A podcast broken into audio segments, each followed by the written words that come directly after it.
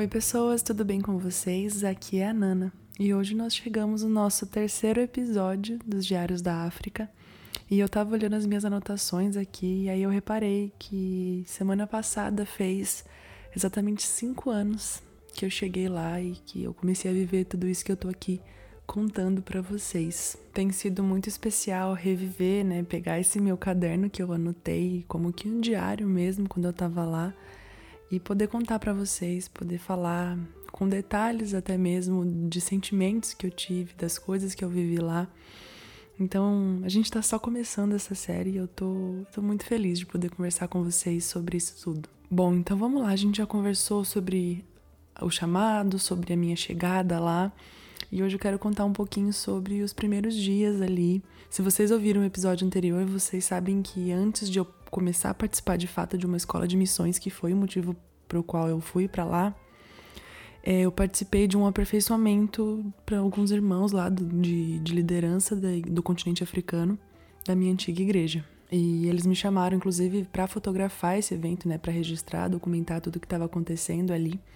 Então, os primeiros dias foram de muito aprendizado com tudo que eles estavam ensinando ali e de poder me sentir de fato assim honrada de de estar tá ali, presenciar um momento especial como esse, de registrar, de fotografar e de ter comunhão e conhecer pessoas tão diferentes e tão incríveis ao mesmo tempo. Uma das coisas que me chamou muito a atenção assim nesses primeiros dias que a gente estava lá é que, bom, a gente estava no continente africano, então é, esse aperfeiçoamento para os líderes, eles eram cada um de um país diferente, né? Tinham alguns é, de Moçambique, tinha irmãos de Madagascar, tinha irmãos do Congo, se eu não me engano, e tinha irmãos lá da África do Sul. Então, assim, abrangendo os três países, minimamente a gente tinha ali três línguas principais, né? O português, o inglês e o francês.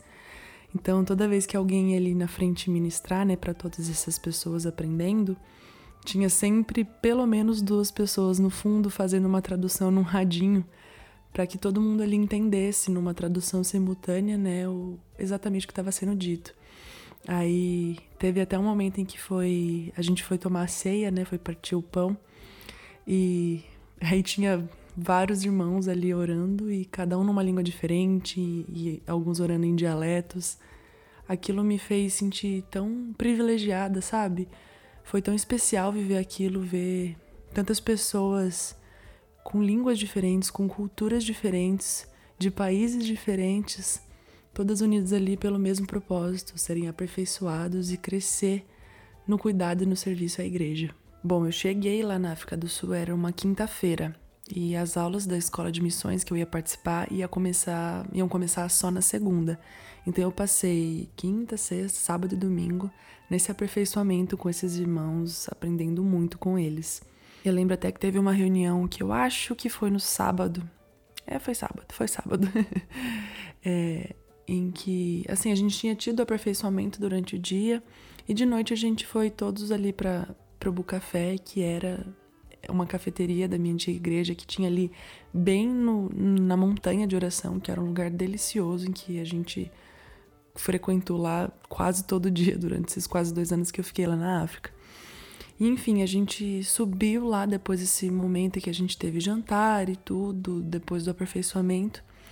E assim, de repente os irmãos começaram a, a cantar e, e pegar as músicas, é, transformá-las cada um no seu dialeto, cantar músicas específicas, hinos específicos, cada um em sua língua, em seu dialeto. E quando a gente viu, tava todo mundo ajoelhado, orando, é, consagrando suas vidas, pedindo perdão ao Senhor pelas, pela vida independente que muitas vezes a gente leva, do, é, separados mesmo assim do Senhor. É, ainda mais no caso deles, né, como líderes de igreja, eles era, foi muito bonito ali ver eles pedindo perdão por muitas vezes tomarem decisões da igreja baseados não naquilo que o Senhor quer, mas no que eles acham melhor e tudo mais.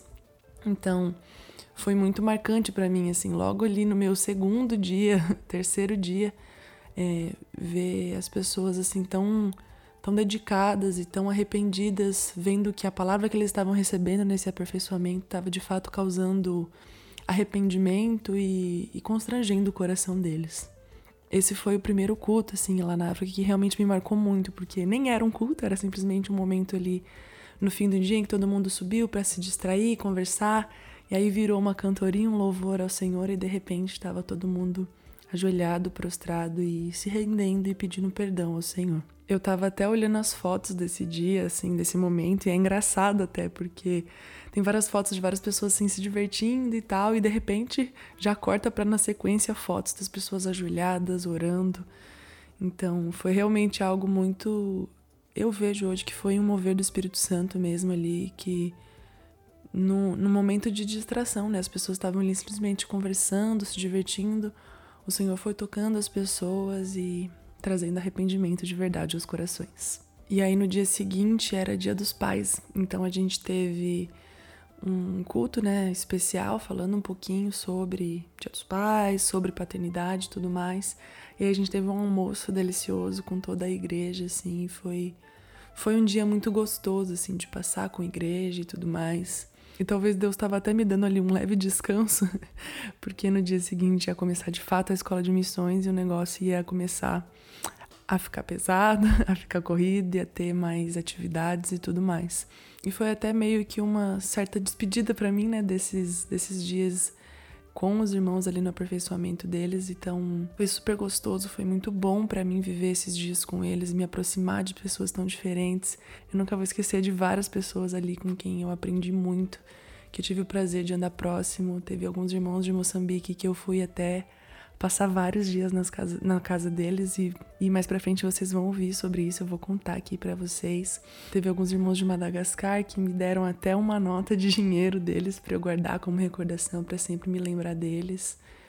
Foi muito especial, foi muito, muito especial mesmo. Eu nunca fui de liderança de igreja, né? No máximo eu cuidei de algum serviço ou outro, mas eu aprendi muito com eles, aprendi muito sobre a posição de servo humilde que a gente precisa ter quando lidera alguma coisa. A gente sempre se submeter ao Senhor, se submeter ao que os irmãos estão desejando, a necessidade da igreja. Ah, eu até pensei em acrescentar aqui também, né, o, o primeiro dia da escola de missões, mas acho que esse foi um dia tão especial que ele, ele merece ter um dia separado, ele merece ter um episódio em que eu falo somente sobre ele, porque foi um dia que realmente marcou muito a minha vida. Então o episódio de hoje vai ficando por aqui. Foi muito gostoso relembrar e ver nas fotos e ver no diário as coisas que eu escrevi, que eu vivi, né? Relembrar o que eu vivi nesses dias, nesses três primeiros dias aí na África, que foram muito especiais, sim, e que eu vou levar para sempre com um carinho enorme no meu coração. Então é isso, pessoal. Esse episódio vai ficando por aqui. Em breve eu volto com mais episódios e em breve também volto com mais episódios dessa série, né, dos Diários da África. Então é isso. Até o próximo episódio. Um beijo e um queijo.